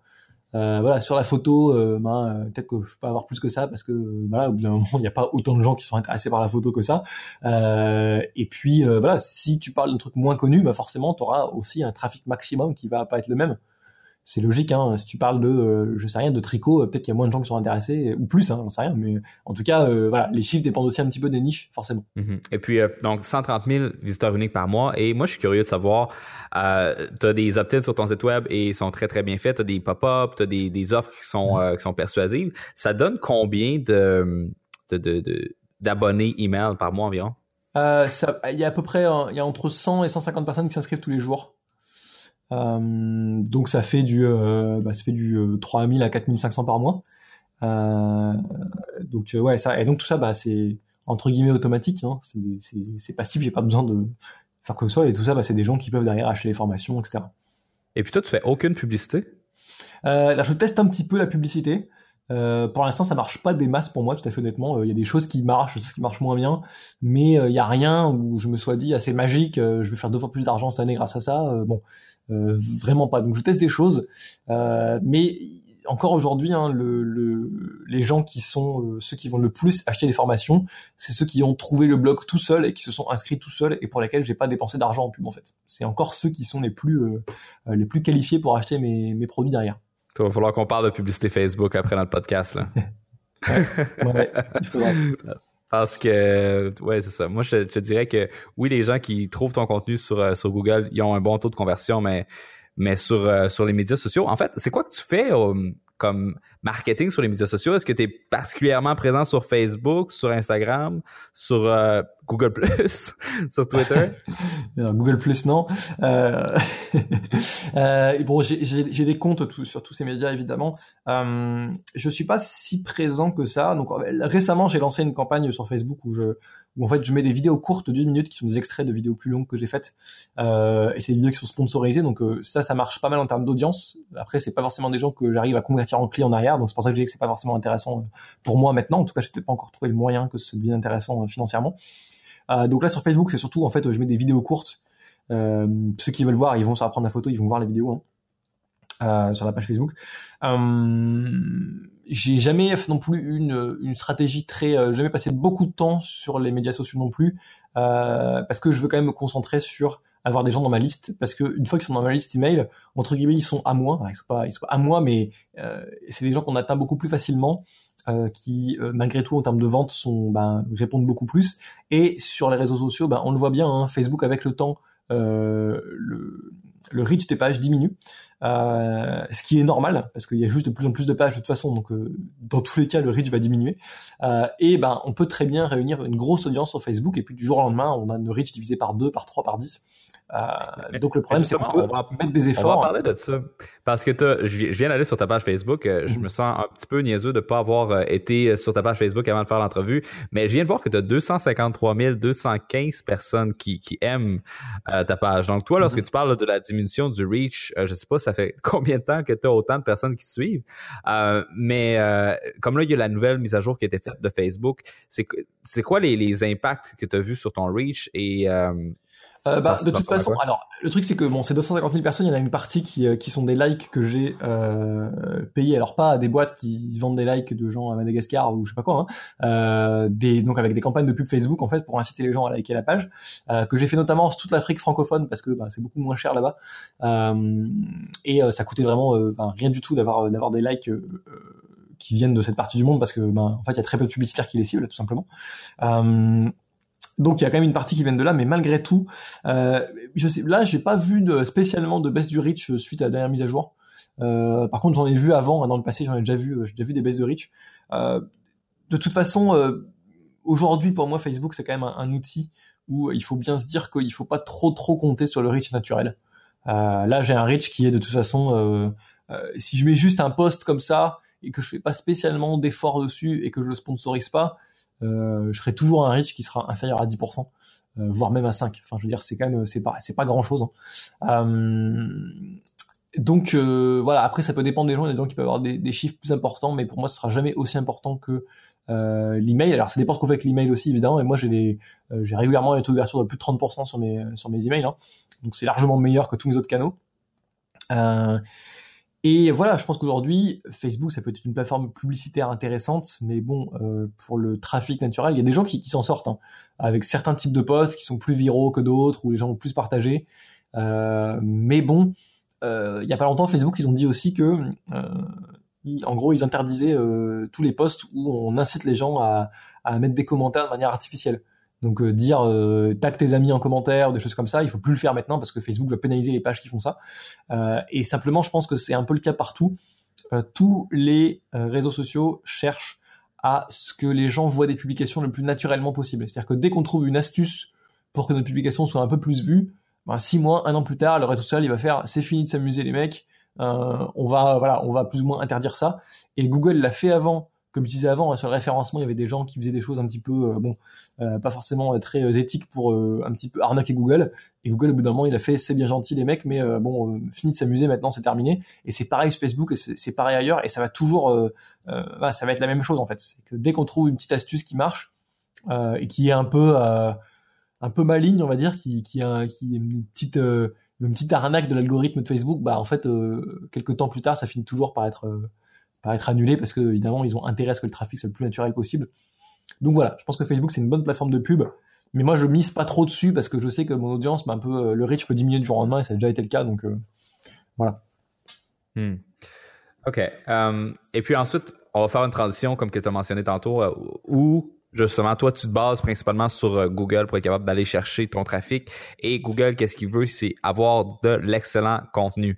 Et créer de l'excellent contenu, c'est, c'est plus facile à dire euh, que c'est facile à faire. Je me rappelle quand j'ai commencé à étudier le, marketing, je pense que c'était autour de 2008, euh, on entendait tous les experts en référencement, content is king, content is king, et puis on répétait cette phrase-là pendant pendant au moins au moins sept ans.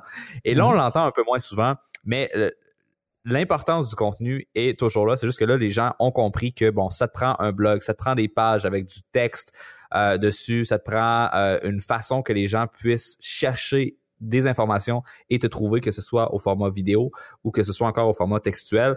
Donc, qu'est-ce que du très bon contenu? Euh, c'est quoi les erreurs que les gens vont faire qui vont faire en sorte que leur contenu va être moins bon?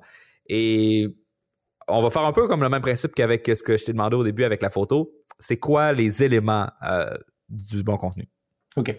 Euh, c'est intéressant que tu parles de content is king parce que j'ai fait une paire de conférences et je commence par, euh, cette citation, le contenu est roi, qui vient de Bill Gates à la base, hein, qui a écrit un article en, je crois que c'était en 97 ou en 95, comme ça, où il, prévoyait en fait tout ce qu'on voit aujourd'hui. Hein, il prévoyait que la vidéo deviendrait plus importante, etc., et que tout le monde se mettrait à créer du contenu. Et donc, en fait, il, faut comprendre que euh, si le contenu est roi, c'est parce que déjà c'est parce que n'importe qui peut publier du contenu aujourd'hui. C'est très facile pour n'importe qui de faire une chaîne YouTube, de faire un blog euh, et de le diffuser du coup à une large audience gratuitement, hein, puisque ben, aujourd'hui on peut mettre ses vidéos sur YouTube et puis on peut très bien avoir une vidéo euh, qui est vue par des milliers, des dizaines de milliers, des centaines de milliers, des millions de personnes sans avoir dépensé un euro quasiment. Donc ça veut dire que tout le monde peut le faire. Du coup, si tout le monde peut le faire, ça veut dire qu'il y a beaucoup de, de compétition et ça veut aussi dire que ben, les gens, ils vont tout de suite choisir le meilleur contenu parce qu'il y a tellement de choix pour eux que forcément, ils vont prendre le meilleur. Et du coup, euh, pour moi, la première chose qui est importante de comprendre, c'est qu'est-ce que c'est que du bon contenu? Tu as raison de poser la question, parce que du bon contenu, euh, ça veut pas forcément dire grand-chose en soi. Euh, pour moi, du bon contenu, c'est du contenu qui a une grosse valeur ajoutée, c'est-à-dire qui va aider les gens à obtenir un résultat qui a une valeur pour eux. Donc par exemple, ça peut être et ça, dépend de l'audience. C'est-à-dire qu'il y a des gens qui vont vouloir apprendre la guitare, mais d'autres pas du tout. Donc si je fais un très bon cours de guitare, ça a une forte valeur ajoutée pour les gens qui veulent apprendre la guitare, mais pour un mec qui apprend le piano ou la photo ou n'importe quoi, ça n'a pas de valeur pour lui. Donc c'est vraiment l'intersection entre un résultat et une audience. Et euh, c'est toujours, important quand on fait du contenu de se demander quelle valeur ça leur apporte, comment ça les aide dans leur vie. Et euh, d'ailleurs, c'est ce que tu as fait euh, là. J'ai entendu plusieurs fois le, dire dans ce podcast. C'est intéressant parce que du coup, euh, ça me permet de rebondir dessus. Tu as utilisé plusieurs fois une phrase du genre "J'essaie de mettre à la place de ceux qui veulent faire ça". et c'est exactement la démarche qu'il faut avoir en fait. donc moi, c'est ce que j'appelle en fait la plus grosse qualité du pédagogue, c'est-à-dire l'empathie, c'est de se mettre à la place de son audience cible et de se dire ok, où est-ce qu'ils en sont? Quelles sont leurs problématiques à leur niveau, est-ce qu'ils comprennent ce que je raconte? Déjà, est-ce que quand j'utilise un mot, il, est compris par eux? Euh, c'est toujours important de se mettre dans, euh, dans l'empathie, en fait. Toujours, se, toujours penser à la personne, toujours se dire euh, qu'est-ce qu'elle connaît, est-ce que ce que je raconte là, il n'y a pas des prérequis qu'elle n'a pas, et il faut toujours essayer d'arranger ça. Donc par exemple, si on parle d'un truc un peu plus avancé, on va toujours donner un lien à la personne, parce que sur un blog, on peut facilement faire un lien, même sur une chaîne YouTube, vers l'article de base qui a peut-être expliqué le concept que là on utilise comme si c'était normal, mais pour la personne qui lit, bah, peut-être qu'elle ne le connaît pas. Donc on va toujours lui mettre un lien pour qu'elle puisse euh, rattraper le train et qu'elle puisse, euh, qu'elle puisse euh, un petit peu se raccrocher au contenu. Donc c'est vraiment important de toujours être dans l'empathie et de toujours penser donc voilà à la, valeur qu'on va apporter. Et quand je dis valeur qu'on va apporter, souvent c'est un changement de comportement. C'est qu'il y a des gens qui font peut-être parfois l'erreur de seulement balancer des connaissances, mais seulement balancer des connaissances, c'est l'équivalent d'un cours à la fac ou d'un euh, les youtubeurs vulgarisateurs font beaucoup ça aussi. Et ça, ça, ne fait pas forcément du mauvais contenu, mais c'est juste que si nous, on veut vivre de notre activité, on va devoir vendre des produits derrière. Et tu remarqueras que euh, tous les youtubeurs de vulgarisation scientifique, en général, ils vendent pas de produits derrière, ou alors ils vendent des livres, des jeux de société, des choses comme ça. Donc c'est des choses qui sont un petit peu, euh, un petit peu divertissement, des choses comme ça, tu vois. Mais c'est pas, ils vont pas vendre une formation à 300 euros ou à 1000 euros euh, sur un truc. Parce que c'est pas du tout euh, enfin à la base ils apportent que de la connaissance. Donc les gens curieux bah ça les intéresse. Moi ça m'intéresse je les regarde hein. hum, mais ils vont pas acheter derrière un gros produit pour un truc parce que ça n'a pas apporté de changement dans leur vie. Donc vraiment ce qui est important c'est toujours de penser changement positif dans la vie des gens. Donc déjà si on pense à ça tout le temps euh, c'est déjà on va dire un, gros pas pour le faire. Après il y a plein de choses donc je vais t'en dire quelques-uns et tu m'arrêtes quand je suis trop bavard. Mais parce que je peux voilà je peux je peux je peux y aller longtemps on va dire euh, le premier principe, je dirais, c'est euh, d'avoir un contenu structuré. C'est de euh, de pas juste balancer son savoir un petit peu en vrac. c'est de structurer ce qu'on va raconter pour bah, aider les gens à se retrouver dedans, parce que tout le monde a besoin de structure pour bien comprendre un contenu. Ah, c'est pas pour rien, quand on avait des cours, euh, normalement les bons profs, euh, euh, ils font toujours un petit peu un plan du cours en expliquant on va d'abord apprendre ça, puis ça, puis ça, parce qu'il y a un ordre logique. et alors il y a plusieurs structures possibles, parce que les gens pourraient se dire ouais mais bon, t'es bien gentil, structuré, ok, mais comment? Et une structure qui marche bien, c'est la structure que j'appelle la PQCE, c'est-à-dire pourquoi, quoi, comment et si. Alors c'est pas moi qui l'ai inventé, c'est un mec qui s'appelle David Kolb, qui est un, un pédagogue qui a parlé de ça même euh, il y a un moment, je crois, dans les années 70, je pense. Enfin, c'est déjà assez vieux. Hein. Euh, c'est pas nouveau du tout. Donc en fait, l'idée c'est de commencer par le pourquoi, c'est-à-dire d'expliquer aux gens euh, pourquoi ce qu'on raconte c'est important. Parce que les adultes en général, ils ont besoin de savoir pourquoi ce qu'ils apprennent c'est important. Pourquoi il faut qu'ils apprennent ça. Alors parfois ça peut être évident. Hein. Si tu parles de pub Facebook et que tu peux, ton pourquoi ça peut être juste multiplier vos revenus par deux. Bon, tout le monde comprend ça. c'est assez clair. Mais il y a des choses qui sont moins évidentes. C'est pour ça que là, par exemple, euh, je suis en train de faire ce que je prêche, hein, puisque je viens de parler du pourquoi le bon contenu c'est important. Juste avant. J'en ai parlé brièvement, mais j'en ai parlé parce qu'il y a des gens qui pourraient trouver ça pas forcément évident. Et c'est important de tout de suite leur dire, attendez, c'est évident parce que ça. Euh, et du coup, derrière, ils m'écoutent sur la suite. Donc pourquoi le suivi est important? Ensuite, quoi C'est finalement c'est euh, l'information qu'on partage. Hein. C'est vraiment euh, le fond de ce que tu vas partager. Donc ça, je sais pas si on parle de Facebook, ça peut être euh, voilà la une campagne qui marche, tu vois, un type de campagne qui va bien marcher avec les principes de base pour que les gens cliquent davantage sur tes pubs que celles de tes concurrents, des choses comme ça. Le comment, ça va être vraiment comment ça s'applique, comment ces principes théoriques vont s'appliquer. Donc si voilà, je vais rester sur mon exemple de la pub Facebook. Par exemple, le principe théorique, ça peut être les couleurs vives, ça marche mieux. Et le comment, ça va être, tu vas donner des exemples. Tu vas montrer euh, euh, trois campagnes différentes que tu as faites où tu as utilisé les couleurs vives pour attirer l'attention des gens, et où tu as utilisé un gros titre, où tu as utilisé la surprise, où tu as utilisé le mystère, tu as utilisé différentes techniques que dont tu as parlé avant théoriquement, et ensuite tu vas montrer le comment. Ça, c'est super important, parce qu'il y a des gens, juste le quoi, juste la théorie, ça va leur suffire.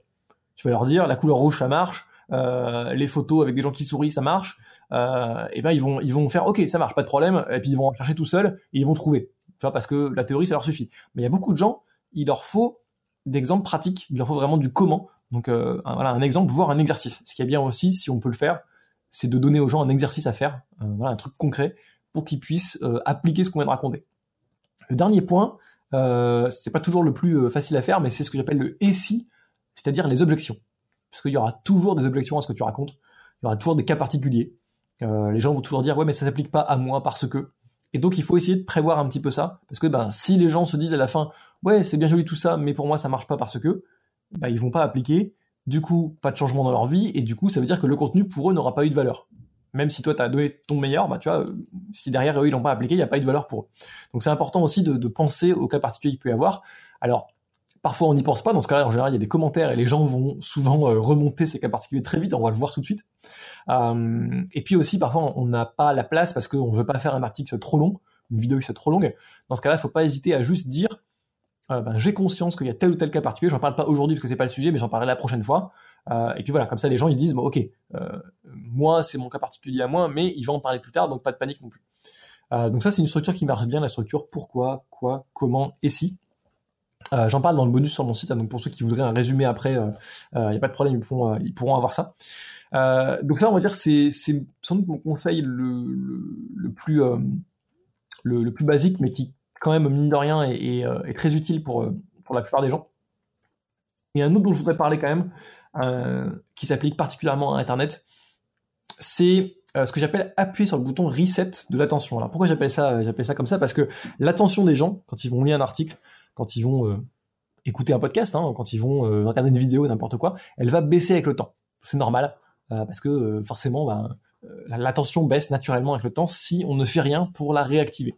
Donc en fait, quand je dis appuyer sur le bouton reset, ben, c'est vraiment réactiver l'attention. En fait, c'est ramener les gens dans le contenu qu'on est en train de faire. Et il y a plusieurs moyens de faire ça. Alors, ça dépend évidemment beaucoup du média qu'on utilise, parce qu'à l'écrit ou à l'oral ou en vidéo, c'est différent. Euh, mais euh, ce qui marche bien, c'est, en général, hein, d'une manière générale, c'est simplement de changer quelque chose. Donc, euh, voilà, si on est en vidéo, bah, par exemple, on parle face caméra, puis à un moment, on va montrer une image, bah, déjà, on change quelque chose. On change soudainement, la communication est différente. Ou alors, au milieu d'une phrase, on va faire une pause. Bah, t'as remarqué qu'il y a eu un silence de une seconde que j'ai fait, et là, euh, les auditeurs qui vont écouter ça, ils ont normalement levé un petit peu l'oreille, parce qu'il y a eu un silence, ils se sont dit, ouh, qu'est-ce qui se passe? Et à ce moment-là, on réactive un petit peu l'attention. Euh, ça, évidemment, ça marche pas à l'écrit. Hein. Euh, tu as plein de retours de ligne pendant une page. mais cela dit, à l'écrit, on peut changer le canal de communication en mettant des images au milieu, euh, on peut insérer une vidéo, pourquoi pas. Euh, et puis, bah, mine de rien, il faut quand même aérer le texte. Euh, quand même, à chaque fois qu'on fait un changement de paragraphe, ça, ça réactive un petit peu l'attention quand même, hein, très légèrement, mais quand même. si on est en conférence, bah, le fait de bouger un petit peu sur la scène, c'est utile. Idem en vidéo, ça peut le faire aussi. Hein.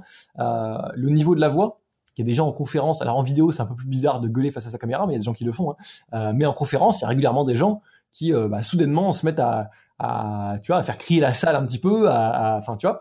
Euh, donc, il faut trouver moyen de changer quelque chose euh, pour réactiver l'attention des gens.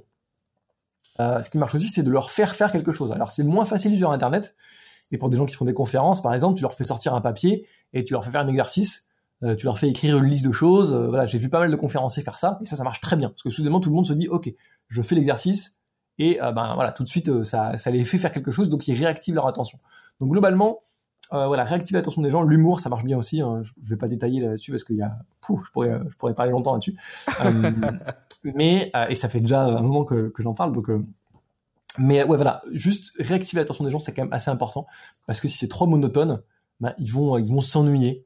Et surtout que voilà, euh, sur un blog à la limite ça va encore parce qu'on on maîtrise l'environnement des gens, mais sur une chaîne YouTube, bah, à droite ils ont plein de miniatures de vidéos qui sont sûrement plus intéressantes que les nôtres euh, il y a des vidéos de petits chats. Comme je dis, on est, on est en concurrence avec des vidéos de petits chats.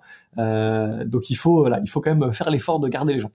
Donc ça, c'est en gros euh, les, les, un peu les, principes que je pouvais dire maintenant. Il y en a d'autres aussi, mais si je commence à en parler, je pense que je vais rajouter encore un quart d'heure. Donc euh, euh ça, ça, sera peut-être un peu long. Euh, mais en tout cas, euh, voilà, pour, ceux que ça intéresse d'avoir de, de, des, des, conseils pour faire du bon contenu, dans, dans, le bonus que je propose de télécharger sur mon blog, il y a, il y a une conférence d'un peu plus d'une heure, un séminaire de Sylvain Carufel d'ailleurs que tu connais peut-être déjà, parce que c'est un Québécois lui aussi. Euh, donc une conférence que j'avais faite là-bas avec euh, quelques petits bonus en PDF qui vont permettre aux gens de, de euh, d'avoir ça un peu plus en détail, on va dire, et de, de prendre le temps vraiment euh, d'écouter ses conseils. Parfait. Euh, tantôt, tu as dit quelque chose de vraiment drôle. Euh, tu as dit, ben, c'est pas drôle, mais c'est ça a été drôle pour moi à cause que tu as dit que le, la plus grande qualité de quelqu'un qui crée du contenu, c'est l'empathie ou quelque chose dans ce mm-hmm. genre-là. Et moi, dans mes formations, je dis, L'arme secrète d'un bon vendeur, c'est l'empathie. Euh, parce que, comme que tu as mentionné, c'est toujours important de se mettre à la place des gens, d'imaginer et d'anticiper leurs objections. Donc, le et si dans ta stratégie. Mm-hmm. Donc, si je me présente et que je dis, euh, comme la pub, la pub Facebook, ça va doubler tes, tes résultats. Euh, mais là, il y, a des gens qui vont dire, ouais, mais moi, dans ma niche, ça fonctionne pas. Donc, et mm-hmm. si tu es dans telle niche, tu peux quand même faire du remarketing, par exemple, et ça va quand même fonctionner. Donc, toujours se mettre à la place des gens, partir de où ce qu'ils sont. La personne à qui tu écris, ça, c'est un autre truc vraiment très, très, très bon là, que, que, que moi, j'utilise toujours. Lorsque j'écris un article de blog, lorsque je fais une vidéo, j'ai toujours en tête une personne particulière. Je l'écris pour Monique, je l'écris pour Mélodie, je l'écris pour Marie-Pierre, je l'écris pour, pour, pour, pour, pour moi il y a deux ans. J'ai une personne en tête et cette personne-là possède un ensemble de connaissances, un ensemble de talents, un ensemble de, compétences qui est pas nécessairement au même niveau que les tiennes ou qui peuvent être supérieurs, qui peuvent être inférieurs, et tu pars de où ce qu'ils ont et tu les amènes où ce que toi tu veux les amener. Donc ça c'est vraiment important de pas assumer que la personne connaît tout lorsque tu fais ton article. Vraiment se mettre à sa place? C'est quoi les références culturelles de cette personne-là? C'est quoi les mm-hmm. émissions qu'elle écoute, les films qu'elle écoute? Comment est-ce que tu peux créer des liens sémantiques entre ton sujet, ton contenu et la réalité de cette personne-là? Plus que tu es capable de faire en sorte que ton texte va, va, venir s'imbriquer dans le quotidien de la personne, plus que la personne va avoir de la facilité à consommer puis à digérer ce contenu-là. très important. Et non seulement ça, mais je vois très, je vois souvent, souvent, souvent des gens qui vont créer du contenu, mais ils sont pas, ils ont leur intention derrière leur création de contenu, c'est pas de créer de l'excellent contenu c'est important d'avoir la, pédale au plancher, de lâcher le break, touche pas au break, touche juste au gaz, mets-le dans le fond et donne-toi pour vraiment créer quelque chose de, fantastique. La plupart des gens, lorsqu'ils font des articles de blog, mettons, tu fais un article invité sur un site web, ils vont dire ah c'est juste un article invité, je vais pas vraiment me forcer à 150% comme je le ferais mettons sur mon site. Et il y a tellement d'articles qui sont comme ça. Euh, si tu t'en vas sur les, blogs où ce que ce sont principalement des espèces de syndications de contenu où ce que c'est plein d'articles invités qui sont sur ce blog-là, la plupart du temps ça va donner des, des, du contenu qui est un peu insipide, qui, qui que tu vois que la personne c'est juste son objectif, c'était d'écrire son article le plus rapidement possible pour, c'est quoi son objectif? À cette personne-là? Avoir son chèque de paye en, fin de compte. Donc, lorsque tu crées ton article, ton objectif doit être de faire vivre la plus belle expérience possible à ton lecteur pour entraîner un changement, soit un changement de comportement, un changement d'attitude, un changement de connaissance, peu importe c'est quoi est-ce que tu vises, euh, donne-toi à 150%. Faut vraiment qu'on sente que tu veuilles, que tu te forcé, que tu aies fait ta recherche, que tu donnes des exemples qui sont documentés. Et justement, en parlant d'exemples, OK, il faut se forcer pour trouver des, des mises en situation, des métaphores, des exemples qui qui sont pas les exemples que tout le monde donne qui sont différents, qui viennent un peu provoquer les gens, qui vont qui font en sorte que ça les prend par surprise parce qu'ils se disent c'est la première fois que c'est la première fois que j'entends une, que ce concept-là expliqué de cette façon-là. Um, fait vraiment important. Et ensuite de ça, j'ai oublié qu'est-ce que je voulais dire. Moi, ça me fait ça quand je parle trop longtemps.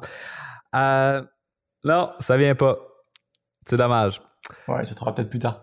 Mais en tout cas, c'est très intéressant euh, que tu mentionnes de, de, de parler, d'avoir une personne particulière en tête, c'est partie des conseils que je donne dans, dans la conférence justement. J'en ai pas parlé parce que je voulais pas faire trop long, mais euh, voilà, le fait de visualiser quelqu'un euh, qui n'y connaît rien, ça aide vraiment à, à, se dire je parle à une personne parce qu'en fait la personne derrière son écran est toute seule.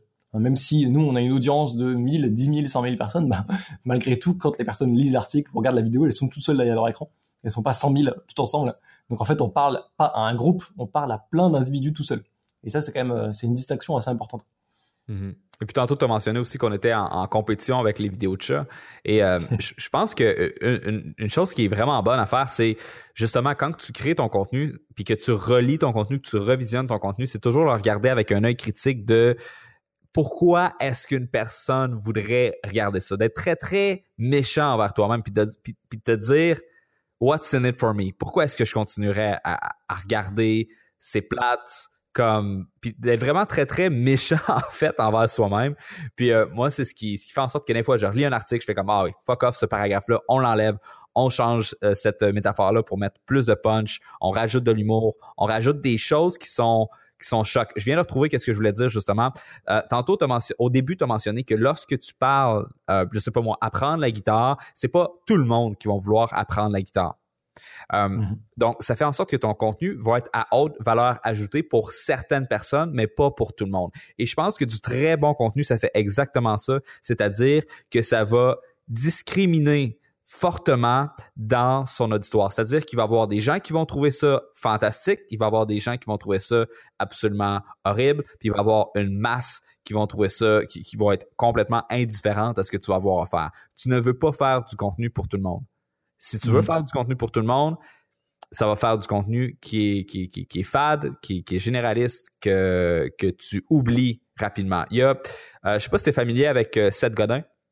Oui mais euh, son livre Purple Cow, je sais pas si c'est un petit livret de 70 pages, super intéressant, où ce qu'il dit euh, pour être capable d'aller chercher l'attention des gens et d'être mémorable, d'être lui il appelle ça d'être remarquable, c'est-à-dire que tu vas te faire remarquer par les gens, euh, il faut que tu aies quelque chose qui sorte carrément de l'ordinaire et c'est là qui vient apporter la métaphore justement de la vache mauve. Lorsque tu traverses lorsque tu es en voiture que tu as des champs de vaches, il y en a une là-dedans qui est mauve c'est sûr à 100% que tu vas la remarquer. Et ça, by the way, c'est une façon intéressante d'expliquer un concept où ce que le concept, c'est simple, c'est mm-hmm. juste dire soit différent, utilise le contraste pour être capable de te démarquer. Mais lui, il a trouvé une histoire visuelle autour de ça. Le fait d'utiliser les analogies, c'est une autre chose dont je parle dans ma conférence. C'est bien, tu, tu, tu me, tu me euh, effectivement, les analogies, c'est, c'est, un, c'est un outil extrêmement puissant pour, euh, euh, pour faire, bah voilà, pour faire comprendre quelque chose aux gens. J'ai lu un bouquin sur les analogies il y a pas longtemps, justement,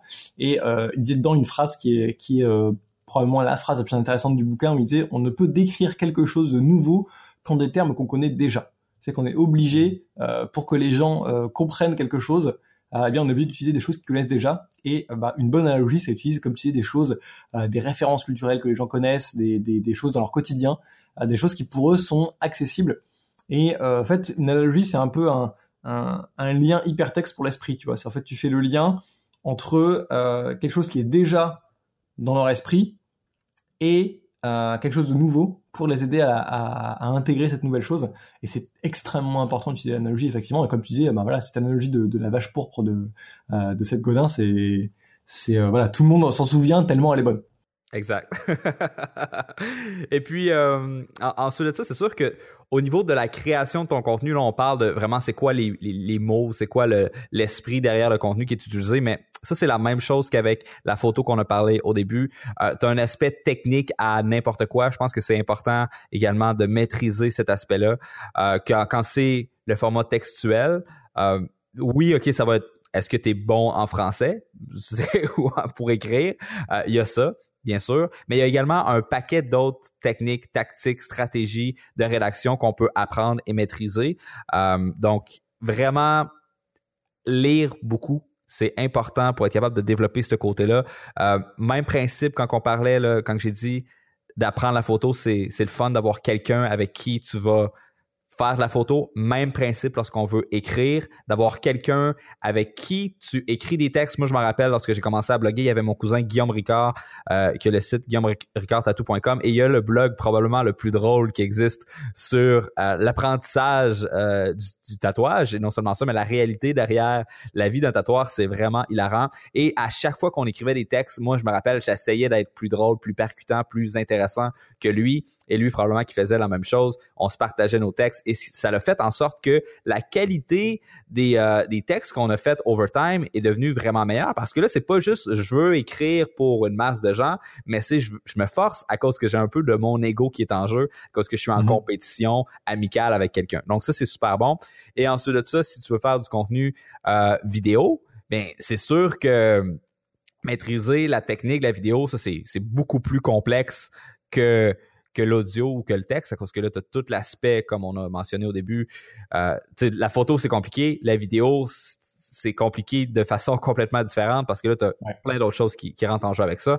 Fait que bien maîtriser euh, ces, ces outils-là, je pense aussi que faut s'intéresser. À cause que ce qu'on voit souvent, c'est qu'il y a des gens qui vont se dire sur Internet, sur YouTube, c'est, pas grave, je peux juste prendre mon iPhone, me filmer en train de, ou ma webcam, me filmer en train de donner de la valeur aux gens. Sauf que c'est plus assez juste donner de la valeur aux gens. Oui, il faut en donner, mais il faut également avoir le souci du détail. Pas nécessairement que ce soit parfait, parce que quand tu commences, ça va pas être parfait. C'est impossible que tu sois capable de faire ça parfaitement dès le départ. Ceci étant dit, il faut qu'on sente que tu essayes activement de maîtriser le moyen de communication que tu utilises. Et puis pas juste de dire fuck it, genre le monde va prendre qu'est-ce que j'ai à dire, puis puis, puis that's it. À cause qu'il va avoir quelqu'un d'autre à côté de toi qui va avoir le souci du détail et lui va passer devant à long terme. C'est sûr, sûr, sûr. À cause que dans cinq ans, ses productions à lui vont être absolument incroyables et les tiennes vont être encore au même niveau.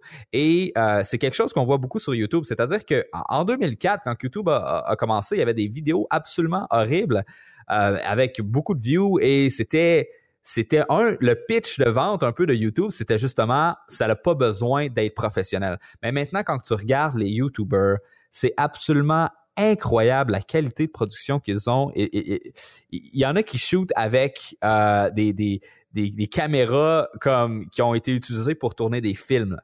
Um, puis en tout cas, c'est c'est important de vouloir apprendre à maîtriser la technique de ton média. En tout cas, moi aussi, je me suis comme laissé emporter pendant quelques minutes. là.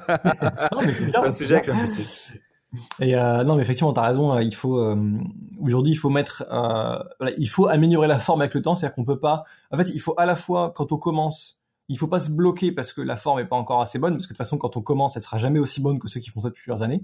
C'est normal parce que ça coûte de l'argent et du temps d'apprendre. Mais il faut avoir la volonté d'améliorer la forme avec le temps. Je pense qu'il faut commencer en ayant les bases donc un son qui est bon, une image qui est bonne, euh, déjà c'est pas si compliqué à avoir. Donc aller voir les bases et ensuite avec le temps, bah, on va améliorer les choses. On va devenir meilleur devant la caméra. On va voilà, on va améliorer la lumière et puis ensuite derrière on va faire euh, un petit générique. On va, voilà, il y a plein de choses qu'on peut améliorer avec le temps. C'est vrai que tu as raison, il faut vraiment être dans un dans une progression avec ça parce que on peut pas rester euh, sur euh, une forme qui est un peu un peu déficiente tout le temps. On peut des fois commencer comme ça, ne serait-ce que pour des fois se mettre en marche, hein, parce que le fait de commencer, bah, ça va ça va encourager, mais il faut, voilà, faut continuer à apprendre et continuer à améliorer ces choses-là. Ouais, et c'est pour, pour les gens qui veulent voir euh, une forme qui est déficiente, justement, vous pouvez aller regarder les premières vidéos de ma chaîne YouTube que je laisse là. Euh, comme Pareil pour les miennes. Pareil pour les miennes. Et puis justement, euh, tu sais, probablement que toi tu, tu l'as vécu aussi, mais je me rappelle ma première formation sur la publicité Facebook que j'ai fait, c'était les premières vidéos en fait que, que je faisais je connaissais absolument rien. Et puis, euh, et puis ça paraissait, là. Euh, il y a eu une grosse courbe d'apprentissage. Et puis, honnêtement, les gens, ils m'ont. Je me, je me suis jamais fait. Il n'y a jamais personne qui a dit qu'il voulait un remboursement à cause que la qualité euh, des vidéos était pas là. J'ai jamais mm-hmm. eu. Tu sais, quand ton contenu est bon, ça va jamais être un deal breaker que ce soit pas top notch. Ceci étant dit, Maintenant, je reçois des, des, compliments en lien avec ça. Fait c'est pas, c'est jamais comme un, je veux un remboursement à cause de ça, mais ça va être, je vais recommander à des amis à cause de ça. Fait avant qu'on se laisse, est-ce que tu as des choses à ajouter, des, des, des, des boosts que tu t'es dit, ah, j'aurais aimé ça dire ça, mais on est passé à autre chose trop rapidement? Euh, Écoute, euh, non, je pense que ça va. Euh, j'ai dit pas mal de choses. Là, j'en vois pas d'autres, j'en pas d'autres à dire en plus. Je pense que déjà avec ça, euh, tes auditeurs, ils ont, voilà, ils ont, ils ont du boulot, on va dire. Ouais. euh, ils, ont, ils, ont, des choses auxquelles penser, donc on va pas, euh, je pense qu'on va, on va, on va, pas en rajouter maintenant, mais ouais, on a, on a, dit pas mal de choses. Parfait. Écoute, donc les gens peuvent te trouver sur apprendre la photo.fr. Bien sûr, il va y avoir les liens sous cette vidéo au latranché.com slash ah, je crois que ça va être le 20e épisode, mais je vais rajouter un intro et une outro pour envoyer les gens au bon endroit. À part ton site web, est-ce qu'il y a d'autres endroits où tu aimerais diriger les gens? Eh bien, bah, aussi pour euh, euh, pour euh, hein, qui est du coup du coup un sujet complètement différent. Et puis, euh, non, en fait, je pense que quand ils sont sur mon site web, derrière, le mieux c'est s'inscrire à ma newsletter si vous êtes intéressé par le sujet, parce que c'est là déjà que j'envoie un petit peu le meilleur contenu pour commencer. Et puis derrière, en général, ma chaîne YouTube, parce que c'est quand même là où, où je poste pas mal de contenu euh, ces temps-ci. Je fais plus de vidéos que de texte maintenant. Euh, et puis voilà. Après, euh, j'ai aussi un groupe Facebook pour Pédagogclick, mais il y, y, a le lien en s'inscrivant à la newsletter. Donc pareil, normalement, quand on s'inscrit à la newsletter, on a toutes les infos qu'il faut pour rejoindre les, voilà, les médias sociaux qui, qu'on préfère. Excellent. Écoute, merci beaucoup pour, pour avoir partagé tout ça avec nous. Ben, merci à toi de m'avoir invité et puis j'espère que ça aura euh, aidé à tes auditeurs. C'est déjà tout pour cet épisode de Scotch et Domination mondiale. Tu peux te rendre au latranchée.com slash 20 pour avoir accès euh, à l'ensemble des ressources qu'on a mentionnées durant cet épisode, site web, application, euh, appareil photo, etc. Et tu peux également te rendre dans la section commentaires pour nous poser n'importe quelle question. Bien sûr, je vais faire un compte à Laurent pour qu'il puisse interagir avec vous dans les commentaires. Tu peux également commenter sur YouTube si jamais tu n'es pas membre de la tranchée. Donc, euh, c'est tout pour cette semaine. Dans deux semaines, je vais avoir une nouvelle entrevue euh, intéressante avec Lydiane autour du monde. J'ai très hâte de vous présenter ça. L'entrevue n'est pas encore faite. Je fais ça cette semaine. Fait que je pense que ça va être super cool et j'ai d'autres invités sur le line-up qui, honnêtement, wow, j'ai hâte de vous présenter ça. Des belles choses qui s'en viennent. Fait on se revoit dans deux semaines et d'ici là, tenez-vous bien et bonne domination mondiale.